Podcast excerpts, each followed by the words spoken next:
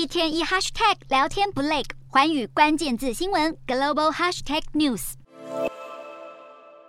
众所瞩目的中共二十大已顺利开幕，中共总书记习近平进行了约两小时的政治报告，比五年前中共十九大的三小时报告省了一小时。虽然习近平口头报告挑重点而非全文的原因不得而知，但并不影响这份报告的政治定位。习近平总结了过去十年执政的功绩，也强调他领导中共迈入建党百年的历史任务。报告中也谈到台湾议题。虽然所占的比重并不高，不过高度强调不排除对台动武、反独促统，并拒绝外部势力干涉，引发外界关注。今天国际新闻评论要来谈谈中共迈入习近平唯一领导的政治局势，他继续领导下的中共二十大对台政策会有哪些亮点值得关注？会更强硬，还是将会有所调整呢？短期内，至少在习近平的第三任期，对台采取武统的可能性高吗？众所瞩目的中共二十大隆重登场，外界几乎已经将中共二十大定了调，习近平坏了邓小平立下的政治惯例，没了隔代指定领导，习近平的影响力无限延伸。二十大之后，中国政治局势必然会质变，进入一个强人领导的新时代，看不到终点的习近平王朝。而习近平政治报告中对台工作的内容所占篇幅比重并不高，难道这是意味着两岸不是他延任后的首要之务吗？虽然习近平挑重点进行口头报告，但照本宣科讲述对台政策方向，显示他看待台湾问题的谨慎态度跟。急迫感。从习近平在二十大的政治报告中可以看出，反独促统依旧是中共对台政策的主轴。一方面，他重述着和平统一、一国两制、九二共识等陈腔滥调，展现出要完成两岸统一的决心。这一直以来都是中共的对台目标，从未变动过。另一方面，习近平也强调绝不承诺放弃使用武力，这有着反对台独的警告用意。值得留意的是，他特别指出外部势力干涉和台独分裂分子，并解释不是针对台湾民众。显然。习近平有意降低台湾社会的反弹。问题是一直以来，中共对于台独的定性广泛到否认中华民国事实存在，狭隘到台湾独立建国，甚至连维持现状任何具主权象征的动作以及宪政体制的运作都会被贴上谋独的标签。事实上，这也反映出双边政治价值的差异性。专制独裁的北京当局无法接受多元自由的台湾社会，台湾反中意识高居不下的主因，就是因为中国无限上纲的打压，无论是。压缩台湾的国际空间，或是对台进行经贸制裁，把反中意识视为台独意识，这是中共作茧自负。值得留意的是，习近平的政治报告中特别提到把握两岸关系主导权和主动权。有论者认为，这是中共展现民族复兴的自信心，将对于台湾问题从被动转为主动。尤其是今年八月初，美国众议院议长佩洛西访台的后续效应，中国将不再只是做出反应，而是要拿回发球权。不过，这恐怕是过度乐观的诠释。是，毕竟当前整体国际情势丕变，台湾问题已被许多国家视为国际事务。中国的外部制衡能力有限，把台海情势看成内部问题，恐怕是过于异想天开。此外，中国目前内部问题繁重，无论是经济发展有衰退的迹象，疫情一波未平，一波又起。习近平强势要求动态清零路线，已对国内市场及产业带来严峻的冲击。此外，美国对中国采取积极的科技围堵及制裁手段，不但会导致中国科技研发停滞不前，更迫使资金与人才快速自中国外逃，这可能会引发投资荒，更会间接牵动就业稳定。可以说，中国目前面临的内外挑战不仅仅是经济问题，还有可能连带引发社会不稳定，甚至带来政治危机。这也会是习近平连任后的首要之务。从习近平在中共二十大的政治报告中可以发现，针对台湾问题的内容，提及会以最大诚意、尽最大努力争取和平统一。言下之意，中国的对台方针还是会有软的一面。这一方面可能代表着短期没有武力犯台的准备，但其实也是中共对台统战的一贯伎俩。软的更软，硬的更硬的对台惯性，这解释了习近平仍强调绝不承诺放弃使用武力的说法。总而言之，习近平这份二十大报告显示，未来中共对台政策难有调整空间，而且会更趋于保守。持平而论，对习近平而言，解决两岸问题将可以垫高他的历史地位。不过，这不是他可以。自意而为的事，毕竟台湾问题不仅仅是涉及到台海情势的稳定，更意味着地缘政治的大国竞争关系。说白了，两岸关系自始至终都不是任何一方说了算，也从来不是中国自以为是的内部问题。两岸关系仍必须从美中两大强权的格局来看，说明了为何习近平在报告中特别提及外部势力干涉，而这才是他对台政策的最头痛的地方。二十大之后，中共对台湾的态度势必会更强硬，但实质的效果却仍是有限。